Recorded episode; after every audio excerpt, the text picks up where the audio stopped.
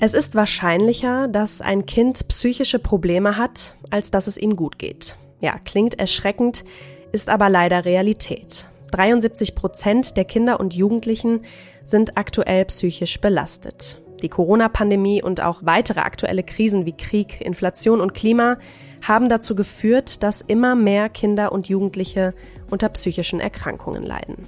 Vor allem Essstörungen kommen häufiger vor, besonders bei jungen Mädchen. Patrick Galland, Arzt in einer Kinder- und Jugendpsychiatrie, erzählt, was Eltern tun können, um zu erkennen, ob ihre Kinder psychisch belastet sind. Zuerst habe ich mir aber Gloria Sophie Burkhardt in die Sendung eingeladen. Die Tochter des bayerischen Ministerpräsidenten Markus Söder hat selbst unter Magersucht gelitten und erzählt, wie sie die Erkrankung überwunden hat. Außerdem spreche ich mit der Influencerin Domino Kati über die Gefahr und den Einfluss von sozialen Medien auf die Selbstwahrnehmung. Heute ist Donnerstag, der 6. April. Mitgearbeitet hat Daniel Blum und ich bin Kati Schneider. Schön, dass Sie dabei sind. Bei mir in der Leitung ist jetzt zuerst eine junge Frau, die, wie eben schon erwähnt, jahrelang unter Magersucht gelitten hat. Gloria Sophie Burkhardt ist 24 Jahre alt, hat ein Wirtschaftsstudium abgeschlossen, aber längere Zeit hauptsächlich als Model gearbeitet. Den meisten ist sie wahrscheinlich schon bekannt als die Tochter des bayerischen Ministerpräsidenten Markus Söder. Hallo Gloria. Hallo. Gloria, vorab die Frage, stört es dich eigentlich unter anderem als Tochter von angekündigt zu werden? Tatsächlich ist es so, dass ich lügen würde, wenn ich sagen würde, es hat keine Vorteile gebracht in der medialen Welt. Also die Schlagzeile Söder-Tochter ist für die meisten immer interessanter, als wenn man jetzt nur einen Name sieht von einem Model. Und es ist auch okay. Aber natürlich ist langfristig auch mein Ziel, einfach nur mit meinem eigenen Namen dazustehen. Ja, wir wollen ja heute auch nicht über deinen Vater sprechen, sondern über deine Erkrankung. Ich habe es eben schon erwähnt, du hast lange unter einer Magersucht gelitten. Wie hat das angefangen? Wie kam es dazu? Erzähl uns das doch mal bitte. Sehr gerne. Also mit der Magersucht hat das begonnen, weil ich versucht habe, den Gesellschaftsbild mich anzupassen, die Liebe Brave zu sein, meine Emotionen zu unterdrücken. Ich war ein sehr lebendiger Mensch immer. Ich war sehr kreativ, sehr euphorisch immer. Und ich habe total gemerkt, dass ich da so auf Widerstand gestoßen bin und dass das nie akzeptiert wurde von wirklich keinen Gruppen. Und ähm, und dann habe ich halt einfach gemerkt, okay, da muss ich mich dementsprechend anpassen, um auch etwas gemocht zu werden. Und habe mich dann unterdrückt auch, meine Persönlichkeit unterdrückt. Und daraus ist dann auch die Magersucht entstanden, weil ich dann auch gemerkt habe, dass das Leben keinen Spaß mehr macht. Ja, ich wollte mich selber bestrafen dafür und ähm, daraus ist dann diese Sucht oder diese, diese Magersucht einfach entstanden, dass ich nicht mehr leben wollte unter diesen Umständen. Wie alt warst du, als das entstanden ist? Es ist entstanden mit 20 Jahren, hat sich aber schon somatisiert davor. Also seitdem ich 14 bin, versuche ich immer, äh, meine Gefühle zu unterdrücken. Und besonders in Deutschland ist es schon so, dass es äh, ein Land der unterdrückten Gefühle ist. Und mit 20 hat sich das aber so stark somatisiert, dass ich dann aufgehört habe zu essen, weil ich einfach auch keine Lust mehr hatte, so weiterzuleben. Hm. Und welche Rolle hat dein ja, Beruf als Model dabei gespielt? Tatsächlich war das natürlich auch ein Druck, aber das mit dem Modeln wollte ich ja auch nur machen, um diese Anerkennung zu bekommen von außen, dass ich schön und äh, groß bin. Und ich wollte, ich hatte halt einfach das Bedürfnis, Liebe zu bekommen von außen, weil mich halt hm. keiner gemocht hatte als Kind. Und weil ich die Liebe so stark gebraucht hatte, dachte ich, durch einen Job als Model bekommt man all diese Zuneigung von der Masse, dass jeder sagt, ach wie toll, ein Model und sonstiges, auch wenn das eigentlich überhaupt keine Rolle spielt. Und es viel wichtiger ist, dass man von den Liebsten ne, die Liebe bekommt, war mir das zu dem Zeitpunkt wichtiger. Diese Modelbranche ist sowieso natürlich noch mal ein bisschen anders und da muss man auch schlank sein und die Maße haben und das hat auch eine Rolle mhm. gespielt, klar. Ja, darüber sprechen wir gleich noch mal genauer. Ähm, du sagtest jetzt, du wolltest die Liebe von, von außen auch haben. Hattest du denn die Liebe, die du gebraucht hast, aus deinem Elternhaus und aus deinem direkten Umfeld? Also wenn man in seiner gesamten Kindheit nie so die Liebe von Freunden bekommen hat und nie akzeptiert wurde, dann hat man da einfach eine Leere in sich, die auch nicht die Eltern ausgleichen können. Ähm, meine Eltern haben es versucht, meine Eltern haben aber beide arbeiten müssen ohne Ende. Meine Mama war dann auch alleinerziehend. Also sie hatte auch keine Zeit, ähm, dauernd für mich da zu sein, auch wenn sie es gerne gewollt hätte und auch mein Vater gerne. Aber das habe ich dann auch so akzeptiert, weil ich habe gemerkt, dass ich so in meiner eigenen Welt lebe und dass sie mich auch eh nicht verstanden haben, warum ich so lebendig bin, warum ich so Impulse hatte. Weil wenn man nicht ADHS hat, dann kann man das auch teilweise gar nicht so verstehen. Also leidest du auch unter ADHS? Genau. Also ADHS ist ja auch, kommt ja auch von daher, wenn du in einem Umfeld bist, wo du nicht verstanden wirst. Und natürlich will man dann ausbrechen und deswegen ist man dann hyperaktiver noch, weil man einfach merkt, äh, keiner kann mit einem umgehen, keiner versteht einen. Dementsprechend hat sich das, war das auch in der Schule ein Riesenproblem. Mm, du hast jetzt gerade gesagt, du hast in deiner eigenen Welt gelebt und deine Eltern hätten da gar nicht mehr tun können. Aber ja, ist das auch das, was du ihnen heute raten würdest, nicht doch mehr zu tun oder was anders zu machen? Also meinen Eltern tatsächlich äh, kann ich nichts raten, weil sie haben wirklich das Beste gemacht daraus. Aber was ich anderen Eltern empfehlen kann, ist wirklich klar zu kommunizieren, was man für Gefühle hat. Vor allem mir hat das jetzt sehr stark geholfen, auch aus dieser Magersucht rauszukommen, indem ich klar mit meinen Eltern kommuniziert habe, wie ich mich gefühlt habe in der Zeit, was ich für Verletzungen tief in der Kindheit hatte, was mich wirklich hm. belastet hat. Und durch diese klare Kommunikation fällt einem ein Stein von Herzen. Und da ähm, verändert sich auch komplett die Beziehung zu den Eltern. Und was auch in der Vergangenheit passiert ist, das ist passiert und ich finde immer, man muss das aufarbeiten, aber Vorwürfe machen bringt da gar nichts. Hm. Als du dann unter Magersucht gelitten hast, wie ist denn dein Umfeld dann damit umgegangen? Also so derzeit hatte ich auch weniger Freunde. Ich hab, war dann auch nicht mehr unterwegs. Ich bin ja generell keine Partymaus an sich, aber ich habe mich halt so isoliert, dass natürlich immer ich daheim war, weil wenn du immer rausgehst, dann wirst du immer mit Essen konfrontiert. Und für mich war Essen oder ist immer noch Essen was ganz Tolles. Äh, das ist für mich ein Moment der Freude. Ähm, wenn ich andere gesehen habe, die essen, dann, dann hat das so wehgetan. Und es war dann schon so, dass ich auch meine Eltern nicht mehr besucht habe daheim in Nürnberg. Diese Einsamkeit hat nochmal mehr diese Magersucht getriggert. Und ich war dann auch kurz mal in der Klinik. Da warst du dann auch mit anderen, die essgestört sind. Aber das bringt dann auch nichts, weil du merkst dann, du bist dann mit noch Personen, die auch Probleme mit sich haben. Und das ist dann gar nicht so, dass man dann connected, sondern man ist in einer Trauerstimmung und in einer Leidesstimmung, die alles noch schlimmer macht, ehrlich gesagt. In einem Interview hast du gesagt, du wolltest lieber sterben, als dich immer weiter selbst abzulehnen. Wie hast du es denn dann schließlich aus diesem Teufelskreis rausgeschafft? Also das Thema ist ja oberflächlich, diese Magersucht zu behandeln, bringt gar nichts. Und ähm, erstmal muss man wissen, wer man überhaupt ist. Und das ist eigentlich auch die Depression und alles kommt ja davon, dass man einfach lost ist, sage ich jetzt mal, verloren ist und nicht mehr weiß, wie wie es weitergeht. Und wenn man ein Fundament hat und dieses Fundament muss man erstmal aufbauen, dann kann man darauf äh, drauf aufbauen. Und ich hatte dieses Fundament nicht und ich habe durch meinen Schauspielcoach erstmal erkannt, wer ich überhaupt bin. Ich bin wirklich die Tiefe nach der Seele durchgangen und habe alle Verletzungen, die ich wirklich seit der Kindheit habe, auch was, was ich mit Freunden für Probleme hatte oder was mich einfach so verletzt hat und ähm, habe ich angesprochen mit den Personen, habe dann auch mir Gedanken gemacht, warum reagiere ich so aggressiv auf gewisse Situationen etc. Und indem ich alles so wahrgenommen habe und bearbeitet habe, habe ich dann losgelassen und dieses Loslassen und auch erkennen, wer man überhaupt ist, ohne diese Verletzungen, ohne diese Eindrücke von damals auch, das hat mich erkennen lassen, okay, eigentlich esse ich total gerne, eigentlich bin ich total freudiger Mensch, eigentlich brauche ich diese Anerkennung von den Menschen nicht. Hm. Eigentlich muss ich nur mich selber lieben. Und die, dieser gesellschaftliche Druck, auch Instagram natürlich, ist auch ein Thema großes, weil hm. auf Instagram ähm, hat man diese, diesen Trend Positivity, Be Happy, Fitness Girl, diese ganzen Trends, die sind für mich, die machen den Druck noch extremer. Hm. Kommen wir nochmal kurz zur Modewelt. Eine extrem schlanke Figur haben zu müssen, das entspricht ja so den alten Klischees und vielleicht auch ja, Vorurteilen gegenüber Models in Paris, London, Mailand, wo auch du ähm, warst. Mittlerweile bekommt man aber ja schon öfter das Bild, dass sich die Modewelt wandelt und immer mehr Körperformen zugelassen werden. Kannst du das bestätigen? Ja, klar, das ist aber auch ein Trend, merke ich mehr. Also ich finde, ähm, alle Modemarken machen das nur mit, weil es ein Trend ist, aber nicht, weil sie komplett dahinter stehen, hinter diesem Diversity-Trend.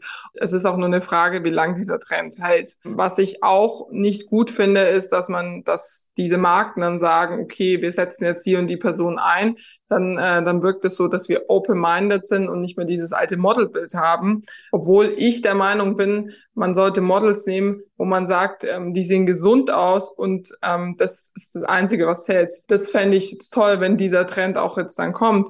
Ähm, aber dieses Thema Diversity, dass, dass viele das so äh, oberflächlich behandeln und gar nicht so meinen, natürlich finde ich auch total fake, ehrlich gesagt. Hm. Gloria, was würdest du denn jungen Mädchen raten, die den Wunsch haben, Model zu werden? Also ich würde jedem erstmal sagen, versucht nicht andere zu kopieren, geht in euch, merkt und schätzt erstmal, wie schön es ist, individuell zu sein und zeigt euch auch so. Und jeder Widerstand gegen euch, der sollte euch egal sein weil es zählt nichts mehr als individuell zu sein. Wenn man selbstbewusst ist und wenn man sich auch fühlt, dann ist alles andere egal. Und wir alle schätzen es umso mehr, wenn es wieder Menschen gibt, die einfach anders sind und die einfach nicht alle gleich sind und gleich ausschauen und gleich fühlen und das Gleiche hm. sagen. Zum Schluss muss ich dich doch noch mal fragen. Ich habe gelesen, du schließt ja eine politische Karriere nicht aus. Also sehen wir dich demnächst als Schauspielerin oder als Politikerin? Mich sieht man als Schauspielerin. Ich bin, die Politik interessiert mich total, aber mehr Gesellschaftspolitik auch. Das finde ich schon sehr faszinierend, aber nicht parteizugehörig, sondern ähm, mich interessiert einfach so die Gesellschaft an sich. Und ich habe aber keine politischen Äußerungen oder sonstiges ähm, und bin nicht politisch aktiv, sondern möchte jetzt meine Karriere als Schauspielerin verfolgen. Danke, Gloria, dass du dir die Zeit genommen hast und mit uns deine Erfahrungen geteilt hast. Danke für das Gespräch. Danke. Bei mir im Studio ist jetzt mein Kollege aus der Wissenschaftsredaktion Joachim Müller-Jung. Mit ihm möchte ich jetzt mal grundsätzlich über einige aktuelle Zahlen und Erkenntnisse zu dem Thema sprechen. Sie kennen ihn sicher schon aus unserem Wissenspodcast. Hallo Joachim. Hallo Katharina. Joachim, laut einer Untersuchung, die die Bundesregierung kürzlich in Auftrag gegeben hat, sind aktuell 73 Prozent der jungen Generation psychisch belastet. Das ist schon besorgniserregend, oder? Ja, das ist eine hohe Zahl und das wird viele überraschen. Es liegt natürlich auch daran, äh, dass man äh, heute anders als früher mehr nach psychischen Erkrankungen sucht. Also die Wissenschaft, die Medizin ist sensibler geworden, die Menschen sind auch sensibler geworden. Das Stigma für bestimmte Erkrankungen ist auch etwas gesunken. Das heißt, es wird auch eher eine, eine Hilfe gesucht bei Fachleuten, bei Experten, bei Psychiatern, bei Psychologen. Also es gibt da viele Gründe, warum die Zahl so hoch erscheint. Aber Fakt ist, dass die Zahl der psychischen Erkrankungen bei Jugendlichen in gewissen Bereichen jedenfalls äh, zugenommen hat, während sie insgesamt bei Erwachsenen zum Beispiel wahrscheinlich nicht gravierend zugenommen hat. Hm. Viele sehen ja vor allem die Pandemie und äh, die damit verbundenen Einschränkungen wie Schulschließungen, Homeschooling, Familienbelastung und auch Isolation als Hauptauslöser für die Zunahme der psychischen Erkrankungen. Ist das denn tatsächlich so? Ja, absolut. Also es gibt äh, natürlich, muss man solche Zahlen immer vor, hinter dem ja, vor dem Hintergrund äh, der verfügbaren Studien auch sehen. Und nur so gut die Daten sind, so viel können wir auch wirklich wissen. Man hat das jetzt nachverfolgen können bei Corona zum Beispiel, dass es am Anfang 2020 sehr hohe Werte gab bei Jugendlichen, 50 Prozent, mhm. die psychische Auffälligkeiten zeigten oder auch manifeste Symptome äh, von Depression. Und dieser Wert ist jetzt zurückgegangen im dritten Jahr der Pandemie auf ein Drittel etwa. Das heißt, man kann da in etwa den Zusammenhang erkennen, aber man kann natürlich auch nie Kausalitäten oder es ist schwer, Kausalitäten zu hm. ermitteln. Mhm. Und so ist bei vielen anderen ja. Äh, Dingen auch. Lass uns doch mal konkret auch zu den Zahlen kommen. Welche sind denn die psychischen Erkrankungen, die bei Kindern und Jugendlichen zugenommen haben? Und kann man sagen, um wie viel Prozent? Auch da muss man sagen, natürlich nehmen die zu, auf die man besonders achtet. Die meisten psychischen Krankheiten werden nicht erkannt. Das ist ein Problem. Darauf machen Psychologen immer wieder aufmerksam. Auch im Elternhaus werden sie oft nicht erkannt. Weil die Eltern nicht genug darauf achten, oder? Weil die Eltern nicht genug darauf achten oder weil sie auch sagen, das ist Pubertät. Das ist pubertäres hm. Verhalten, das ist vielleicht nachpubertäres Verhalten. Da gibt's viele Gründe. Deswegen ist mit Zahlen bei psychischen Erkrankungen immer Vorsicht geboten. Man darf die so absolut nicht nehmen. Okay, du sagst also vorsichtig sein mit Zahlen. Ich komme aber jetzt trotzdem mal mit einer Zahl. In meiner Recherche bin ich darauf gestoßen, auf eine Zahl, bei der ich jetzt besonders schlucken musste, denn die Essstörungen der Mädchen im Alter von 15 bis 17 Jahren haben wohl seit 2019 um 54 Prozent zugenommen. Das, wenn man dem Kinder- und Jugendreport der DRK da Glauben schenken mag. Ja, dafür ist aber nicht nur die Pandemie verantwortlich, oder? Dafür wird nicht nur die Pandemie verantwortlich gemacht, sehr stark diskutiert werden neben vielen anderen Risikofaktoren inzwischen eben auch der Gebrauch von sozialen Medien. Hm. Und zwar der exzessive Gebrauch äh, von sozialen Medien. Also hm. auch die, die Veranlagung für psychische Erkrankungen ist ja auch unterschiedlich verteilt. Viele Menschen haben eine Veranlagung, bei vielen bricht sie nicht durch, auch bei Kindern nicht. Durch bestimmte Auslöser wird sie quasi, kommt sie zum Tragen, äh, sei es zum Beispiel durch eine eigene Körperfehlwahrnehmung. Mhm. Also die, die, die Wahrnehmung des eigenen Körpers verändert sich. Unter anderem eben auch durch Social Media, aber eben auch durch, ja, durch Mobbing. Ja. Und es gibt eben äh, viele andere Risikofaktoren. Ja. Nur ich glaube, das ist eines der auffälligen, über die interessanterweise jetzt äh, inzwischen mehr geforscht wird. Genau, du hast gerade schon kurz angerissen für einen Artikel auch mit einigen dieser Studien beschäftigt, in denen der Zusammenhang von Social Media und Essstörungen untersucht worden ist. Welche Erkenntnisse konnten denn konkret daraus gewonnen werden? Ich fand das Interessanteste dabei, es geht um eine äh, Übersichtsstudie aus 17 Ländern. 50 verschiedene Studien hat man ausgewertet. Erstens, wie gut äh, können die Aussagen darüber treffen, ob Social Media tatsächlich äh, zu mehr Essstörungen führen, die man beobachtet. Mehr Essstörungen werden diagnostiziert, du hast es gesagt. Und äh, inwieweit kann man kausale Mechanismen ermitteln. Das wäre ja ganz wichtig zu sagen, jawohl, wir haben das hier mit, mit Vorgängen zu tun, die Kinder sitzen und die Jugendlichen sitzen äh, vor dem Bildschirm, bekommen ein bestimmtes Ideal, nehmen ihren Körper anders wahr, versuchen das zu korrigieren, zu optimieren und mhm. fangen dann an zu hungern oder machen exzessiv Sport und so weiter. Und diese Studie, äh, über die wir jetzt sprechen, ist zu der Erkenntnis gekommen, jawohl, es ist erkennbar, kulturübergreifend, dass es wohl eine Rolle spielt, dass die Jugendlichen stärker äh, sich mit Social Media beschäftigen, mit mhm. falschen, äh, mit übertriebenen, gewissermaßen Schönheitsidealen. Das wird eine Rolle spielen, aber es sind kausale Mechanismen nicht zu erkennen. Okay, aber wie kommt denn diese Zunahme, diese massive, wenn ich da, also ne, wenn wir diesem Report Glauben schenken, wie kommt das zustande? Ist das die Pandemie? Das ist Social Media als mögliche Risikofaktoren? Gibt es denn da sonst noch äh, Dinge, wo man klar belegen kann, okay, das ist jetzt, da müssen wir jetzt hingucken und das, deswegen hat das so massiv zugenommen? Man kann keinen einzelnen Risikofaktor nennen, der wirklich als alleiniger Auslöser gelten kann. Es sind meistens bei Essstörungen, das ist das, was man in den psychiatrischen Studien liest, es sind immer mehrere Faktoren, die zusammenkommen, mhm. damit eine Essstörung sich entwickelt und vor allem eine schwere Essstörung. Dann ist es ja wirklich problematisch. Es gibt ja viele Jugendliche, vor allem Mädchen, die vorübergehend auch Essstörungen entwickeln. Mhm. Und das ist auch, äh, wie soll man sagen, das, das ist auch viel häufiger, als man denkt.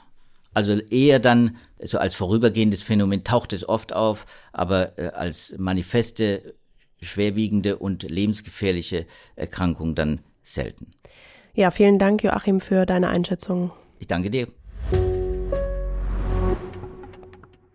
Ich möchte jetzt mit jemandem sprechen, der täglich mit Kindern und Jugendlichen arbeitet, die von psychischen Erkrankungen betroffen sind.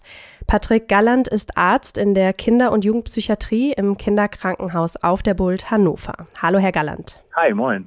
Herr Galland, Studien und Berichten zufolge nehmen psychische Erkrankungen bei Kindern und Jugendlichen ja seit der Pandemie vor allem deutlich zu.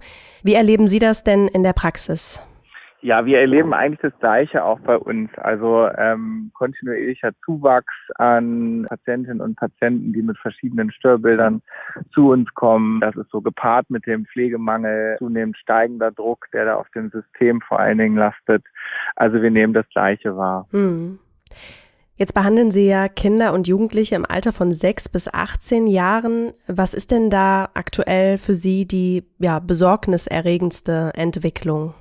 Wir merken vor allen Dingen, dass seit der Corona Kinder und Jugendliche mit Essstörungen sowohl als ja, Aufnahmediagnose oder aber auch als Begleitdiagnose bei uns sozusagen auffällig werden. Das Schwierige dabei ist, dass das meistens sehr langwierige Verläufe sind, sehr langwierige Therapien, dann dementsprechend solche Plätze auch sehr lange dann blockiert sind und wir lange Wartezeiten leider dann haben für, für neuere Patientinnen und Patienten. Hm. Was ist denn neben den Essstörungen, was sind da noch für Erkrankungen, mit denen die Patienten zu Ihnen kommen? Also was eine der Haupterkrankungen eh in der Kinder- und Jugendpsychiatrie darstellt, ist, sind, sind Depressionen und auch das wird von, von Jahr zu Jahr deutlich mehr ähm, sowohl als Hauptdiagnose, aber auch als Begleitdiagnose ist Depression eigentlich mhm. bei jedem zweiten, dritten Kind oder Jugendlichen begleitend mit zu beobachten. Mhm.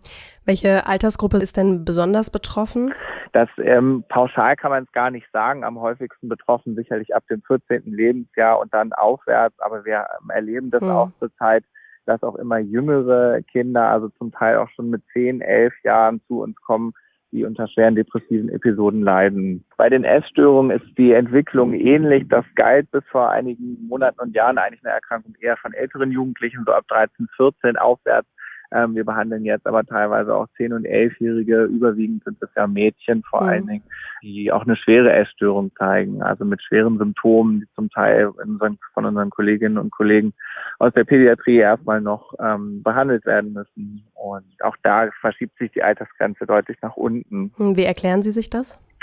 Also vor allen Dingen in der Corona-Pandemie, das gerade das Krankheitsbild der Essstörung, es waren also es sind häufig ähm, Kinder oder Mädchen, die ein hohes, perfektionistisch, fast schon zwanghaft anmutendes ähm, Charakterprofil haben, die gerade diesen Kontrollverlust äh, durch die Pandemiebeschränkungen nicht gut verkraftet haben mhm. und sich sozusagen gerade das Thema Kontrolle über die S, über das Essverhalten ähm, wieder zurückgeholt haben. Und ähm, früherer Beginn oder beziehungsweise auch früherer Kontakt zu Social Media ist auch etwas, warum das Erkrankungsalter sich mutmaßlich auch ein bisschen nach unten verschoben haben könnte. Mhm.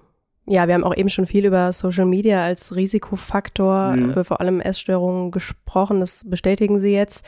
Bleiben wir mal bei dem Krankheitsbild. Ähm, was gibt es denn da konkret für Behandlungsmöglichkeiten? Also wie stellt man sich das vor ab dem Zeitpunkt, wo der Patient, die Patientin zu Ihnen kommt? Also das ist so, dass die ähm, Kinder und Jugendlichen bestimmte Mindestmaße haben müssen, um bei uns sozusagen aufgenommen zu werden. Das heißt, wenn das Gewicht so niedrig ist, dass eine Lebensbedrohlichkeit vorliegt, würde zunächst erstmal eine intensivmedizinische Stabilisierung bei unseren Kolleginnen und Kollegen aus der Pädiatrie stattfinden. Ähm, mhm. Und sobald ein gewisses Mindestgewicht erreicht ist, kommen die Kinder und Jugendlichen dann zu uns, kriegen einen relativ stringent vorgegebenen Ernährungsplan beziehungsweise einen Stufenplan, der adaptiert ist an verschiedene Gewichtsstufen. Und je nach Stufe können sich die Kinder und Jugendlichen dann bestimmte Freiheiten da zurück erarbeiten. Therapeutisch ist die Zusammenarbeit insbesondere am Anfang ähm, sehr schwierig, weil es häufig eben sehr strukturierte Kinder und Jugendliche sind, die ein hohes Kontrollbedürfnis haben und das Aufgeben dieser Essstörung äh, häufig mit so, einem, mit so einer großen Sorge und großen Angst vor Kontrollverlust einhergeht.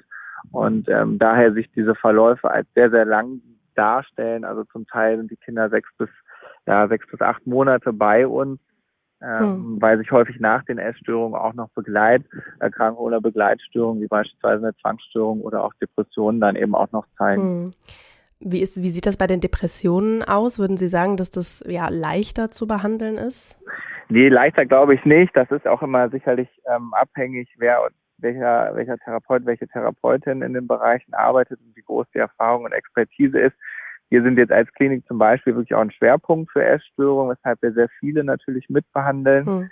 Ähm, Depressionen grundsätzlich, weil sie eben nicht dieses gebunden haben an das Essen, ähm, was eben sehr langwierig dauert, dadurch, dass die Kinder und Jugendlichen ja nicht äh, innerhalb von wenigen Tagen und Wochen viel Gewicht zunehmen können und dürfen, ist es eben schon vorprogrammiert, dass das länger dauert. Aber auch eine Depression kann, kann drei bis vier Monate sicherlich in Anspruch nehmen, je nach Schwere und vor allen Dingen auch je nach Chronizität, also je nachdem, wie lange eine Depression schon im Vorfeld äh, Bestand hatte. Mhm. Meine Gesprächspartnerin vorhin hat auch unter Magersucht gelitten und mir erzählt, dass ihr weder ein Klinikaufenthalt noch Therapiestunden aus der Magersucht rausgeholfen haben. Wie gehen Sie denn mit Patienten um, wo Sie merken, die aktuelle Therapie bringt nichts? Sie haben jetzt eben gesagt, bis zu acht Monaten äh, kann es schon mal vorkommen, dass die Patienten bei Ihnen sind. Also das ist nicht selten, dass insbesondere bei so sehr langen Verläufen die Kinder und Jugendlichen zwischen, zwischenzeitlich einen Motivationseinbruch auch erleiden und dann einfach auch irgendwie keine Lust mehr haben, weiterzumachen, weil das eben auch wahnsinnig anstrengend ist. Ähm, das, was wir dann manchmal machen, therapeutisch, ist dann, dass wir die Kinder zur Motivation eine Woche nach Hause beurlauben beispielsweise, dass man also zu Hause im häuslichen Umfeld nochmal wieder erproben kann, was schon irgendwie besser klappt, was vielleicht auch ganz gut klappt, um vielleicht auch dann auch nochmal einmal das Appel zu bekommen, was eben noch nicht so gut klappt hm. und was vielleicht noch Ziele sein können, um die Therapie fortzusetzen. In der Regel klappt das dann auch ganz gut im Anschluss. Es gibt aber auch Verläufe, wo die Motivation einfach erstmal verloren geht und dann Kinder und Jugendliche auch erst nochmal wieder ins häusliche Umfeld entlassen werden müssen. Mm, und dann zu einem späteren Zeitpunkt nochmal wiederkommen. Hm. Was sind denn für Eltern erste Anzeichen oder ja Frühwarnzeichen einer psychischen Erkrankung ihres Kindes? Also worauf können Eltern da achten? Ich glaube, für Eltern ist ganz wichtig, da so der, der eigenen Intuition und dem eigenen Bauchgefühl ähm, durchaus zu vertrauen. Also wenn sich Kinder und Jugendliche vor allen Dingen viel zurückziehen oder auch so ein Stück weit irgendwie traurig wirken, zum Teil auch ohne Grund belastet wirken, dann ist es schon ein Grund, um da vielleicht auch mal nachzuhaken oder auch mal ein Gespräch irgendwie anbieten zu können. Und wenn die Kinder jetzt nicht unbedingt bereit sind, auch da zu reden oder dicht machen, das kommt ja auch häufiger mal vor, gerade wenn sie in der Pubertät sind. Genau, also was ich glaube ich immer, was ich persönlich immer den Eltern gerne mitgebe, ist die Gefühlswelt der, der Kinder und Jugendlichen oder auch die Gefühlsäußerung A wahrzunehmen, B aber auch wertzuschätzen. Also das ist, glaube ich, das, was ähm, im Moment gerade in vielen Familien schwierig ist, dass eben Gefühle als Phasen abgetan werden oder zum Teil eben auch in die Pubertät mit reingeredet werden, obwohl es ähm, vielleicht schon eine, eine psychische Erkrankung irgendwie darstellt. Also Raum anbieten und Raum geben für Gespräche und Strukturen schaffen, das ist, glaube ich, immer präventiv wichtig. Äh, Kinder und Jugendliche brauchen feste Strukturen, hm. in denen sie sich wohlfühlen. Mm, und wenn, wenn der Raum passt und wenn das Gesprächsangebot dauerhaft sozusagen zur Verfügung steht, dann können die Kinder in der Regel sich da auch besser darauf einlassen und dann auch von alleine ein bisschen mehr preisgeben. Hm. Vor kurzem wurden ja auf Bundesebene konkrete Empfehlungen und Maßnahmen beschlossen, Kinder und Jugendliche nach der Pandemie noch mehr zu unterstützen. Es sollen zum Beispiel finanzielle Mittel in Höhe von 300 Millionen Euro für die stationäre Versorgung bereitgestellt und auch mehr Therapieplätze geschaffen werden. Reicht das aus? Was meinen Sie? Äh, mehr Therapieplätze sind grundsätzlich eine gute Idee. Die stationäre Ausstattung sollte vor allen Dingen dahingehend sich verändern, dass ähm, ganz aktiv gegen den Pflegemangel ähm, was getan wird, weil auch wir in der Kinder- und Jugendpsychiatrie das zunehmend merken, ähm, dass einfach das Personal fehlt, daher Betten nicht belegt werden können und dementsprechend Plätze den Kindern vorenthalten werden, ähm, die, glaube ich, dringend benötigt werden. Okay. Vielen Dank, Herr Galland, für das Gespräch. Ja, sehr gerne. Vielen Dank.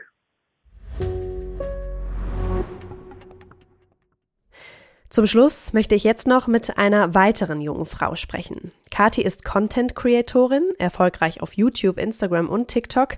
Ihren Nachnamen möchte sie bewusst aus der Öffentlichkeit raushalten. Den jüngeren Hörern ist sie aber sicher bekannt als Domino Kati, wie sie sich auf ihren Kanälen nennt. Und Kati leidet unter einer Fettverteilungsstörung, dem Lipödem, und hat vor kurzem auch ein Buch darüber geschrieben.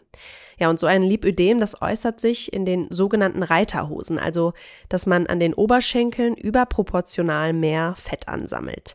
Der Oberkörper kann dann super schlank sein, die Oberschenkel eben nicht. Und das kann für Betroffene ganz schön belastend sein. Wie Kathi gelernt hat, sich selbst so zu akzeptieren, wie sie ist und auch so zu zeigen, wie sie ist, darüber will ich jetzt mit ihr sprechen. Also, hallo Kathi. Hallo. Kathi, vorab, du hast vor zehn Jahren, habe ich gesehen, deine Karriere mit ähm, Beauty- und Lifestyle-Videos auf YouTube gestartet. Da warst du gerade 16. Wie kamst du denn in den jungen Jahren mit diesem Druck zurecht? Ja, ich würde sagen, der Druck, der war damals noch gar nicht so da, weil ich das damals eigentlich als Hobby begonnen habe. Und da macht man das dann eher zum Spaß und ähm, habe das eben zu meiner Liebe, aus meiner Liebe zu Frisuren gestartet.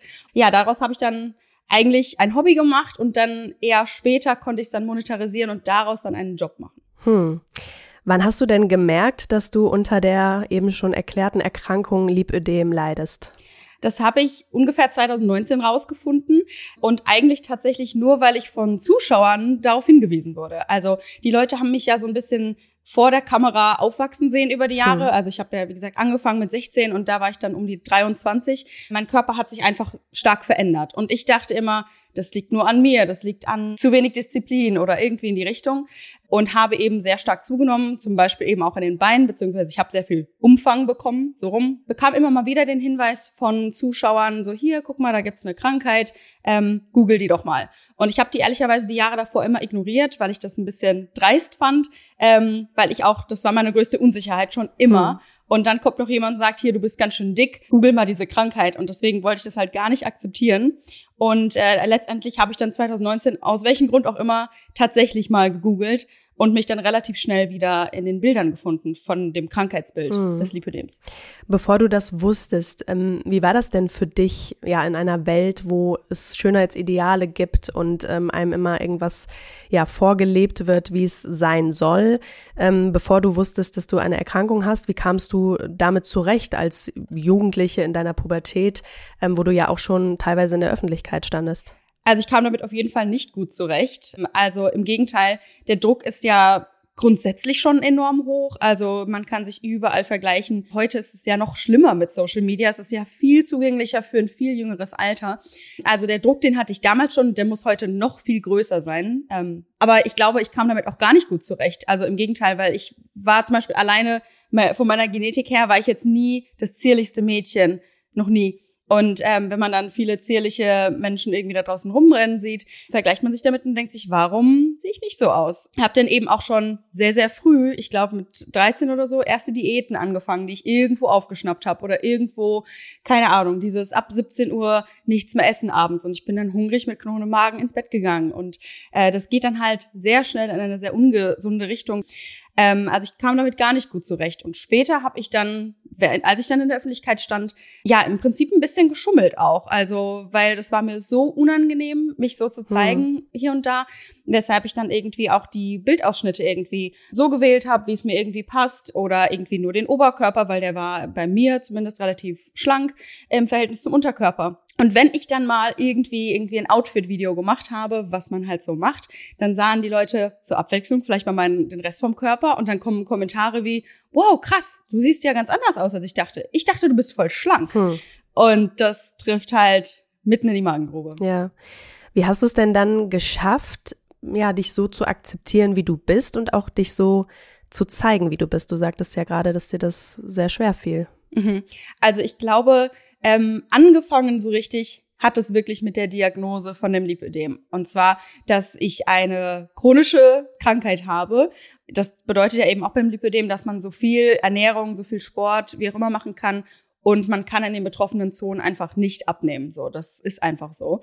Und irgendwie hat es mir deshalb sehr viel Erleichterung geschenkt, nach den ganzen gescheiterten Diätversuchen und so weiter, zu wissen, ich bin nicht schuld daran. Und deswegen hat es mir in der Hinsicht sehr viel Freiheit geschenkt.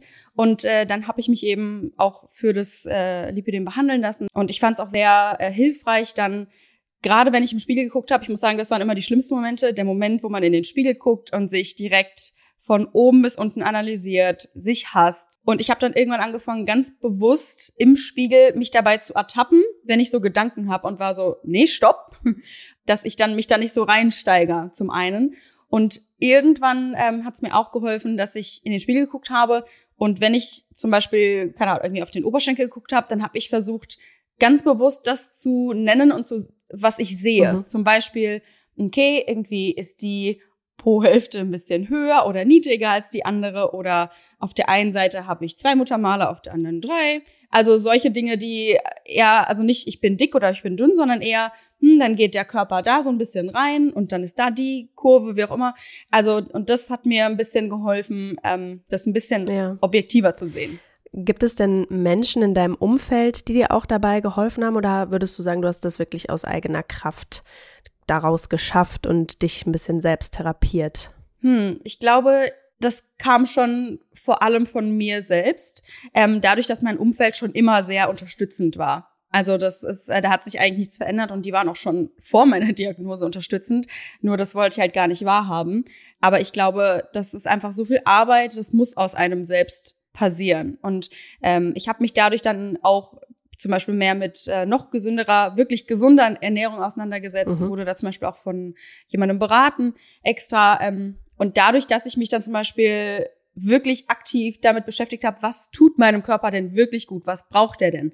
Und das hat irgendwie auch nochmal dazu geführt, dass ich einfach wirklich gerne auf meinen Körper achten möchte, einfach weil ich den, weil der braucht Energie. Du hast eben schon Social Media angesprochen und in einem deiner Videos sagst du auch, Zitat, als Social Media unser aller Leben mit der Welt der Filter und Fakes bereicherte, wurde alles noch schlimmer. Würdest du sagen, dass Social Media eine Gefahr für Jugendliche bei der Wahrnehmung ihres eigenen Körpers ist? Ja, würde ich tatsächlich schon sagen. Also so viele Vorteile es natürlich auch hat, ähm, das ist natürlich klar, Vernetzung und so weiter.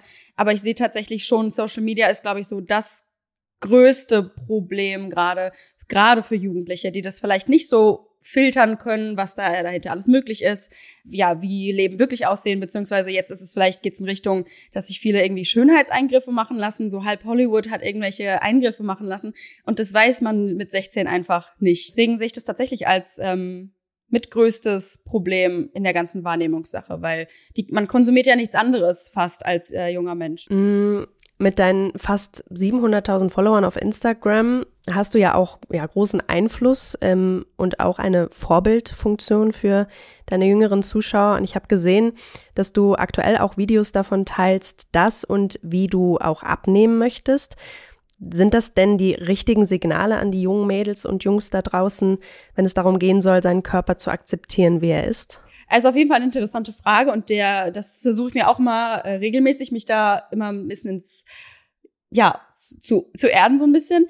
Ich glaube, ähm, grundsätzlich ist es ein sehr sensibles Thema, das sehe ich auf jeden Fall auch und ich glaube, dass ich das mit entsprechender Sensibilität auch auf jeden Fall angehe. Also ich sage den Leuten das immer, aus welchem Grund ich zum Beispiel ähm, abnehmen muss, beziehungsweise vor allem mein Gewicht halten muss. Das liegt eben an der Krankheit auch, weshalb ich extra darauf achten muss. Und gehe zum Beispiel auch sehr transparent mit denen um. Zum Beispiel hab, äh, teile ich gerade diesen ähm, Prozess sehr intensiv, da ich gesagt habe, ich habe mich in dem letzten halben Jahr zum Beispiel gar nicht mehr so gut ernährt. Ich hatte eine Verletzung, habe deswegen gar keinen Sport machen können und habe auch gemerkt, dass es mir mental damit tatsächlich schlechter geht. Das waren so ein bisschen die, äh, war die Motivation dahinter, weshalb ich jetzt so ein bisschen umswitchen wollte und einfach die Leute dazu motivieren möchte, ein bisschen zu kochen und sei das, dass man ein bisschen mehr Gemüse irgendwo reinbastelt, dass ich ein bisschen mehr Inspiration gebe. Also ich glaube, ich versuche da mit dem Thema schon sensibel umzugehen, aber sehe auch, dass es äh, vielleicht nicht für jeden was ist. Ja, also wenn ich zum Beispiel, ich mache zum Beispiel, ich teile zum Beispiel nie mein Gewicht, habe ich noch nie gemacht, weil ich möchte nicht, dass sich irgendwer unnötig damit vergleicht, weil ich hätte mich definitiv früher damit mhm. verglichen. Teile das, aber nur so halb. Letzte Frage, Kati. Was würdest du denn deinem 16-jährigen Ich heute gerne sagen und was deinen Eltern zu diesem Zeitpunkt? Hm, also ich glaube, mir selbst würde ich sagen, dass es die anderen Leute tatsächlich ziemlich wenig interessiert, was eigentlich, wie ich aussehe. Also so wichtig man sich selbst fühlt, äh, im Positiven in dem Falle, so unwichtig ist man eigentlich für den Rest. Und meinen Eltern, hm, ich glaube, dass sie einem vielleicht noch mehr zusprechen, dass ich gut bin, wie ich bin. Also das einfach noch öfter zu hören oder dass ich halt irgendwie das Gefühl habe, ich kann mit denen trotzdem sprechen über die Gedanken, die ich habe und dass die dann vielleicht in dem Moment auch ernst genommen werden, aber dass man dann von den äh, Erziehungsberechtigten, keine Ahnung, irgendwie trotzdem wieder ein bisschen geerdet wird. So, hey, das ist okay und ähm, ja, einfach ein bisschen mehr Beruhigung vielleicht. ja, aber trotzdem ernsthafte Gespräche drüber führen, ja. Danke, Kathi. Vielen Dank. Ja, das war der FAZ-Podcast für Deutschland für heute. Ich hoffe, Sie konnten ein paar Erkenntnisse gewinnen, wie man damit umgeht, wenn man eine psychische Belastung der Kinder vermutet. Damit verabschiede ich mich jetzt in die Osterpause, in die kurze. Wir sind am Dienstag direkt wieder für Sie da. Ich wünsche Ihnen jetzt erstmal schöne Osterfeiertage. Feedback und Anregungen wie immer gerne an podcast.faz.de und wir hören uns bald wieder. Ich bin Kathi Schneider und ich freue mich sehr, dass Sie dabei waren.